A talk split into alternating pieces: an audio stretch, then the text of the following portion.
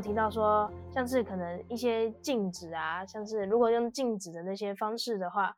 就是我们会让学生造成一些好奇心，这是一定的，这是一定的。所以呢，我觉得就像我刚刚有提到的，我们一定要告诉他们原因，告诉他们为什么。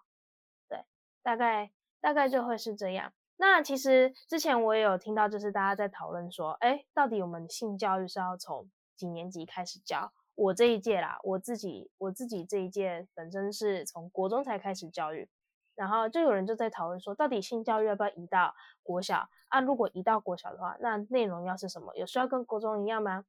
嗯，这是我自己一个小小的看法啦。我是不确定说威廉是怎么想，但我自己会认为说，我们性教育，我觉得就是几个主旨：第一个保护自己，第二个也是保护大人。那最重要的一定要是先保护自己嘛。那我个人会倾向说，国小这一块，尤其是一到四年级这块，我们要先学习如何保护自己。比如说，教导学生知道说某一些特定的部位是一些一些那个，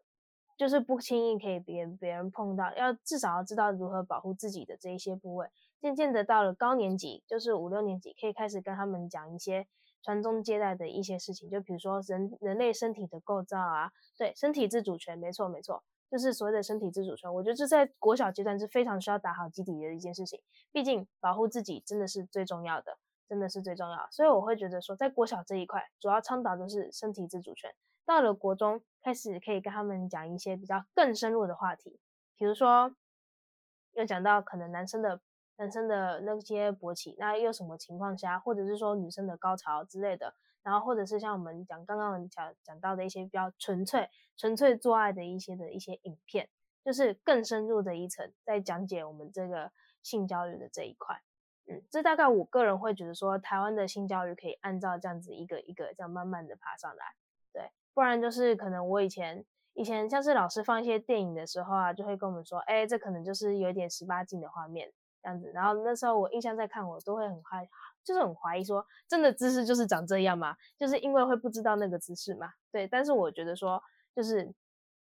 安全的，就是姿势也是安全安全的性教育的这一块，因为比如说大家有提到说。女上位就可能造成男性的下面会容易骨折，对，所以呢，就是我觉得台湾的性教育在国小阶段身体自主权，国中是教倡导是如何安全的性，如何安全的性交这一块这件事情，还有可能就是还有一些搭配搭配保险套的一些事情，但不可能让全班在保险套前面实做啦，但不可能。但是因为以前我们印象深刻，老师只给我们看保险套是这样。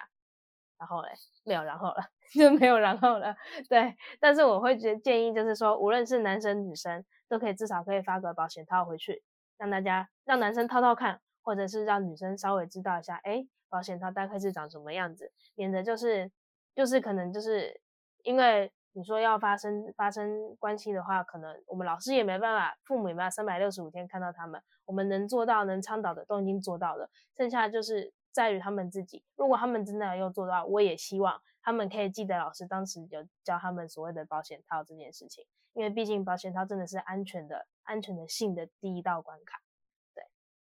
那也可以倡导，就是让男生知道说，哎，到底无套有套差在哪边？那到底为什么一定要有套？这样可能就是保护自己、保护别人这样子。大概就是我会觉得说，刚刚就是一直有在讲到安全的性这一块是真的非常重要的。其他像是性教育，我们也可以提到说，像是性病，什么菜花啦，然后呢，或者是什么，诶，梅毒啊那些，我觉得也都是可以纳入性教育的范围里面。然后也一样可以着以一些照片，因为现在我们已经变成一个视觉性的一个世代了嘛，因为毕竟网络啊这样子，所以呢，我觉得性病一定是也是可以告诉学生的，像是也是另类的恐吓效果，会跟他们说，如果没有安全性交。没有安全的性行为，的话会发生什么事情？可能你的，可能就是会有什么湿疣啊、梅毒啊、菜花啊这些。其实说真的，也是影响到影响到自己一辈子。更严重的就是 HPV 嘛，哎哎，那个艾滋病，对对对。更重要的、更严重的就会是那个艾滋病，对对对。然后，哎，HPV 应该是人类乳突病毒啦，对对对对对对对对对，想起来了，想起来了，对啊，那个，所以呢，就是。刚刚有讲到那个就是性病嘛，那其实现在国中生都有在，就是我们从我这届开始就有开始在打那个所谓的人类乳突病毒，就是子宫颈癌可以预防子宫颈癌的那种病毒。那其实我当时其实我们女生全部的女生大概只有一半的人打，其他的没有打，其实是非常可惜啦。对，那其实这一块我们也可以多多倡导说，对，男生除了女生可以打之外，那男生也可以打，因为女生可以预防子宫颈，男生好像也可以预防，好像是睾丸癌吗？还是那个，反正就是对男生也可以有用，但是其实原则上好像目前只有补助女生而已啊。当然也可以多多争取，因为毕竟现在男女男女平等嘛，我觉得也可以争取男性也可以打打这个疫苗。那刚刚除了性病啊，除了安全的性行为啊，我觉得我们的这些一切都是生理的情况，再是心理，心理我觉得很重要，因为现在很有大家就是最常发现到说现在的世代恐怖情人，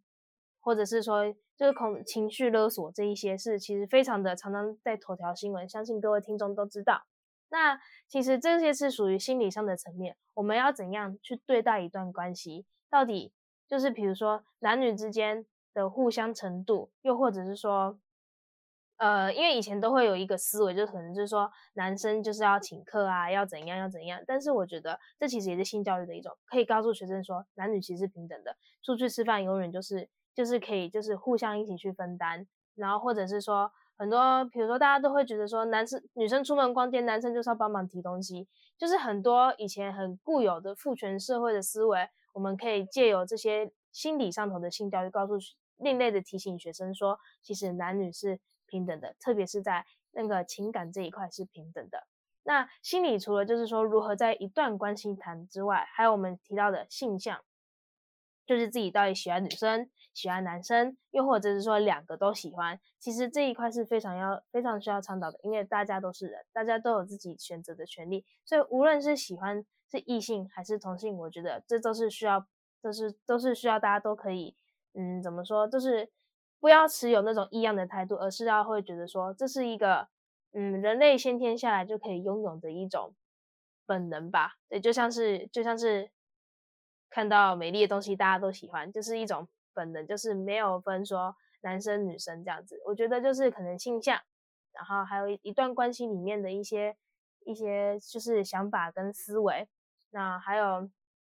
还有另外像这就是都心理上面可以。可以就是在性教育心理的这一块也都是可以探讨的。OK，所以在回文珍的想法当中，其实他觉得性教育是一个年龄逐级制，只是说，嗯，随着年龄的升高，我们可以谈论的东西会比较深。可是，嗯，刚刚其实我听到一个蛮让我压抑的事情，就是其实我在。呃，大学时期曾经有做一个一过做做过一份报告，就是在呃做关于就是嗯性教育的一些期望的这种报告。然后当时候我就有调查过学校里面的学生，他们对于性教育应该教什么，就是大学生啊，呃大一到大四的大学生，然后他们觉得性教育应该要教什么的一些想法。然后我发现普遍多数的人都会想要学如何自慰跟。如何，呃，跟他人，就是跟伴侣，或者是跟嗯他自己喜欢的人，或者是跟炮友发生性关系的，嗯，一些性爱技术。那可是我并不确定这个东西它有没有办法在学，就是高中以下实习，因为毕竟大学十八岁以上这些东西，它就是有符合法规，所以其实，呃，如果上课教这些，其实。基本上也不会有什么争议。然后，可是我觉得，嗯，最需要被讨论的其实是，如果我们回到，嗯，一个自就是自慰的年纪来看的话，其实大部分的生理男性在自慰的年龄，大部分已经是小五、小六。然后女性的话，其实多多少少可能在国中的时候也会开始有一些些许的，呃，自慰的行为。那其实。嗯，我觉得要去思考这个问题的方向，其实我们可能会很长的，就是又落入了一个框架，就是，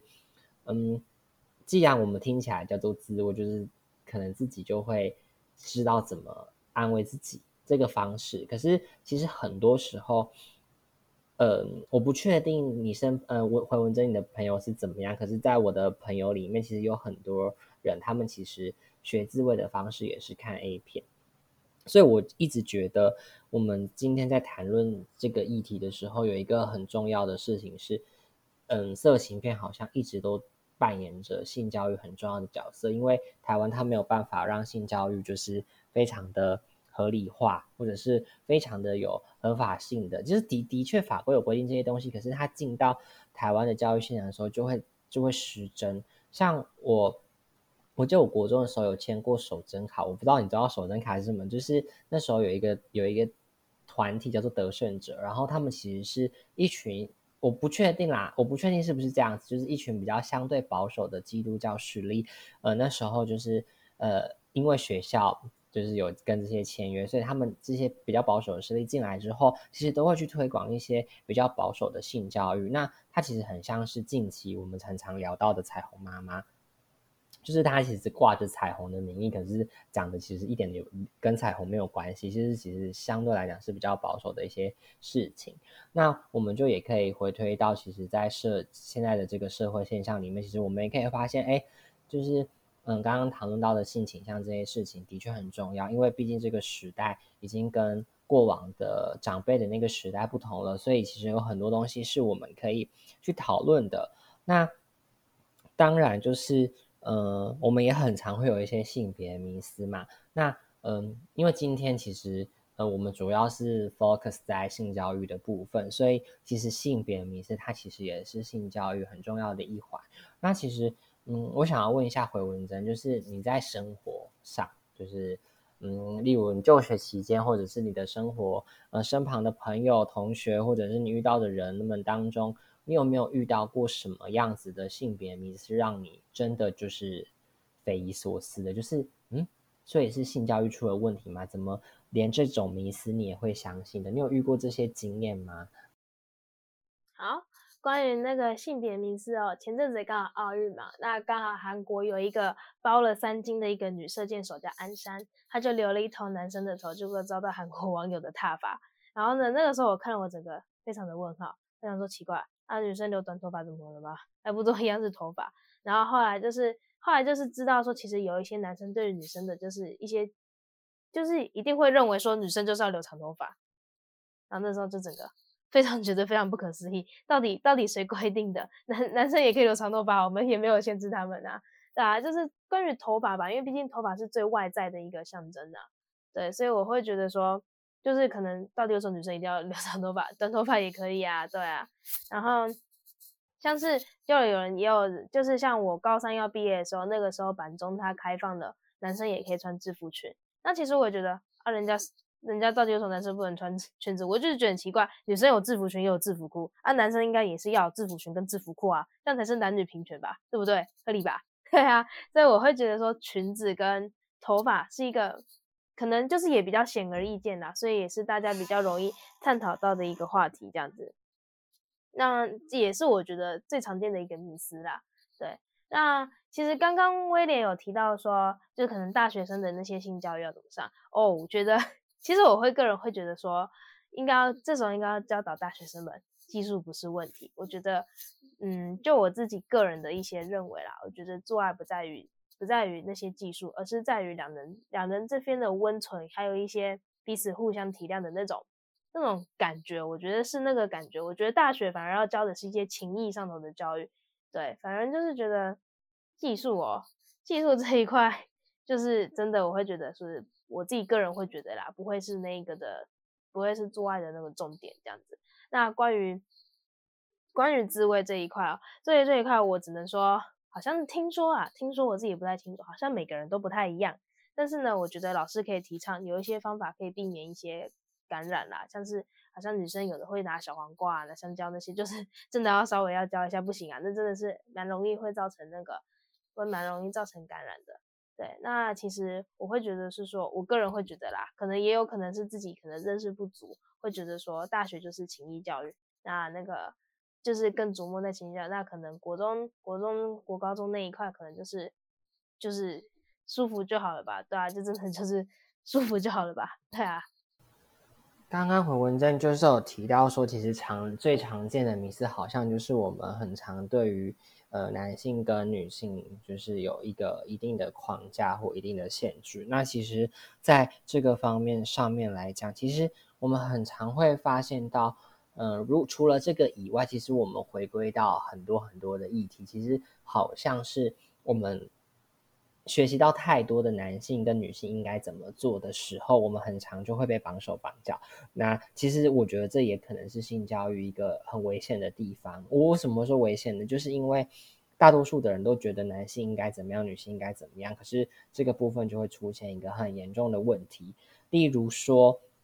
其实，在嗯，我不知道大家有没有就是比较去理解一些嗯相关的性侵害案件，或者是我们所谓的就是对于女性的一种错误的联想。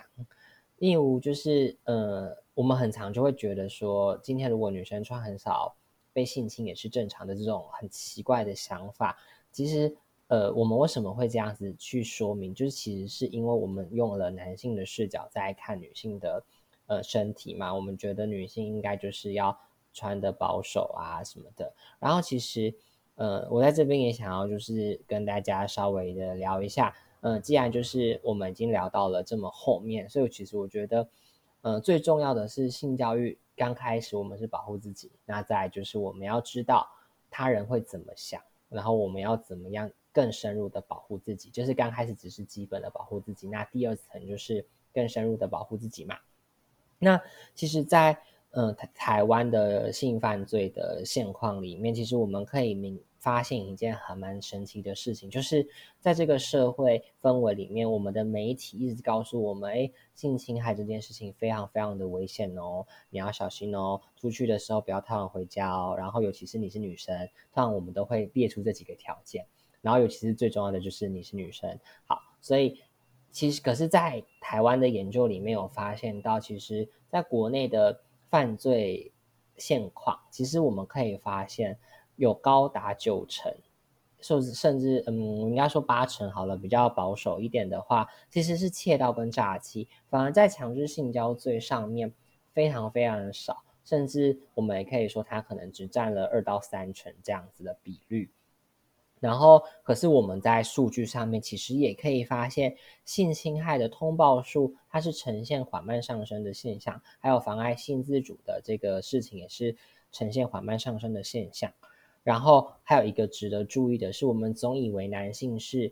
呃加害者，对不对？可是其实不是哦，其实在加害者的性别上面，男女都有在稳定成长的现象，只是这个比率一直没有那么的高。然后最后。我们其实就也会发现一个还蛮重要的事情，是在青少年性侵害的犯罪率，其实在整个年龄层里面，它其实是反而有逐年在升高的现象。那通常被害者的年龄通常都是未满十八岁，而且尤其是在十二岁到十八岁这个区间的人会比较多。那我为什么会提到这个原因，是因为在事情的最后，如果我们连前端的事情都处理不好，在后端的时候。呃，我们会请那些助人工作者，或者是我们所谓的警政系统，他们其实在这个资源上面一直都是一个相对来讲比较棘手，也比较人手不足的现象。可是，如果我们的教育没有去阻挡这些事情的话，其实很常会造成整个社会的氛围更加的不安。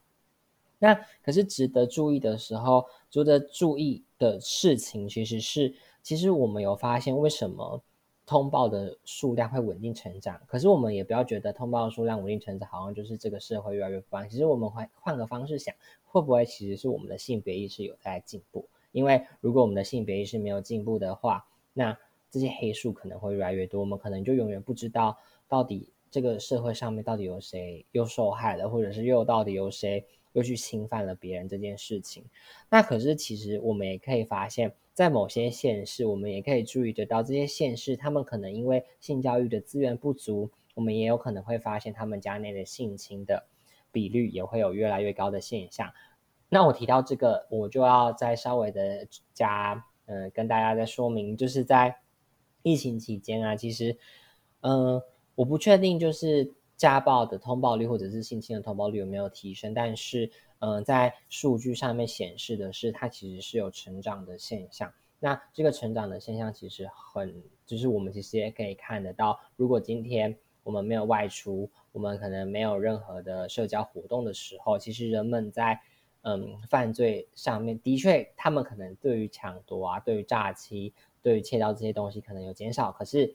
相反的，就是因为毕竟都是在家相处，其实有些小孩他们其实也是会活在恐惧当中的，所以我觉得这也是我们可以去值得注意的地方。那我们回到我们刚刚性教育的议题上面，其实我们就也可以发现，原来性教育它真的不是一个很好处理的议题，因为它只要牵一发，所有的东西都会跟着去动。例如，我们看到很多很多的社会现象，其实很多都是绑着性的。那其实我也不确定，呃，这个东西它到底能给社会怎么样子的一个想法，或者是。嗯，会不会再又造成社会更多的对立？可是，嗯，我觉得我们今天会聊这个议题，其实不是说我们觉得这个社会有没有什么我们可能可以去改变，我们有没有可能去，嗯，想要去突破、去冲撞它？其实没有，我们其实只是想要透过这样的讨论，让这个社会有更多更多的想法，然后我们也可以去思考，说我们到底是发生了什么事情，我们这个社会到底出现了什么状况？然后我们就是可以把这些问题提出来，然后再去进行讨论。那最后啊，就是呃，想要再呃跟火人真聊聊我们的嗯，就是因为也接近节目尾声了。那我觉得有没有什么嗯，你觉得啊，就是在性教育上面，你觉得有哪一些些嗯，我们。身为教育工作者，或者是呃，像你是你还是在就学，你是大学生，身为大学生，他可以在为社会做出的一些小小的贡献。好，那对于对于一个教育者，还有一个小就是一个大学生做出一个小小的贡献，那我其实我个人是觉得啦，主要就是身为老师的话，尤其特别就是担任国高中或者是大学的老师的话。我觉得我会想要做的一件事情，就是一定要倡导保险套的使用，因为其实讲的再多，其实就是因为就算我们说的再多，但是到底要不要做，永远都是孩子们，永远都是他们。但是问题是，就是我会觉得，我会觉得说，就是至少保险套可以，就是可以保护，至少可以有做到一些一些些的保护，所以我会觉得说，可能就是。大力的倡导保险套这个东西，以及广设一些保保险套的一些贩卖贩卖，像是我真的一定要抨击一下我们学校，到底为什么走男生宿舍有保险套贩卖机，女生宿舍没有啊？这到底什么道理呀？所以呢，我会觉得说，就是保险就是保险套的倡导，以及那个保险套贩卖机的一些设置，我会觉得说，这个是无论就是身为老师还是一个身为大学生，我会想要去做一个努力的一块的一个地方。对，那。就是我还是会觉得啦，人之所以为人，就是因为教育嘛。教育让我们成为一个更好的人，也让我们和一些动物有所区别。所以我相信，就是性教育这一块，在台湾是一件，就是至少至少要做到有一定程度的实行，而不是不能像是在像之前一样非常的隐晦、非常的传统。因为毕竟时代已经不同了，那影音影音的潮流下面，也让孩子们比相对性比较早熟。所以我会认为说，性教育这一块刻不容缓。那至于要怎么去实行呢？我也相信，我也那个会希望说，可以各大可以再坐下来好好谈一谈，因为毕竟我们也尊重尊重一些像是基督教那些比较传统的。当然，我们更希望的是怎么样做才会对孩子们最好，而不是这样子固步自封。那在性教育的路上，我觉得，嗯，它的确是一个刻不容缓的事情，然后大家也就是。嗯，可能要再多多的去注意这件事情。那，嗯，其实我觉得性教育有很多东西是我们可以在更深入的谈的。可是因为毕竟就是我们的节目时间有限，所以我们没有办法让大家可以在更多更多的时间里面，或者是我们没有办法聊到太多太多比较深入的东西。然后也加上就是因为我们想要走的是一个比较。呃，让大众都可以了解的讯息，所以在谈论性教育的议题上面，我们其实是用一些比较尽可能深入浅出，或者是相对来讲比较简单明了的方式，因为我不希望就是我们用一些理论去架高性教育的神，就是我们把性教育弄得有多神圣。其实性教育它就跟所有其他的教育一样，无论是原住民教育、海洋教育、安全教育，或者是我们现在一零八课刚刚所提到的那些十九项议题很重要的那些教育，其实他们都是同等性的，没有哪一个比较重要。但是也没有哪一个不重要，每一个他们都必须扮演着，嗯，我们每个生命人生命的当中很重要的东西。这些东西其实真的就是我们要教会小孩子这些东西，然后去理解这个社会有更多更多的多元性的可能。因为我们要去想，如果今天在这个教育上面我们没有去做好每一个工作，他们出社会的时候。我们我们在面对的其实是一个，呃，讲直接一点的，其实我们是在培养我们国家未来的人才。那这些人才到后来，如果我们没有培养好的话，等到我们老的时候，我们就会发现，天哪，这个世界怎么会有越来越糟糕的现象？所以其实有一句话很长，是呃，教育工作者一定要记得的，然后也是我在修教程的时候听到的。最多最多的一句话就是，我们要教出一个比我们更青出于蓝的小孩，因为只有这样子，我们的世界才会更好。那也期望大家呢，听完我们这这两集的节目，然后也可以让大家更了解性教育到底对在教育里面扮演着什么样子重要的角色，然后它带给我们怎么样的启示，其实这些都是很重要的。然后也谢谢大家，就是我们就是听到这边。那因为这一次的集数时间比较长，所以我切了上下集。那也谢谢大家，就是欢迎就是继续的走进威廉的录音室，然后呢一起来跟威廉聊更多更多的事情吧。谢谢大家，大家再见。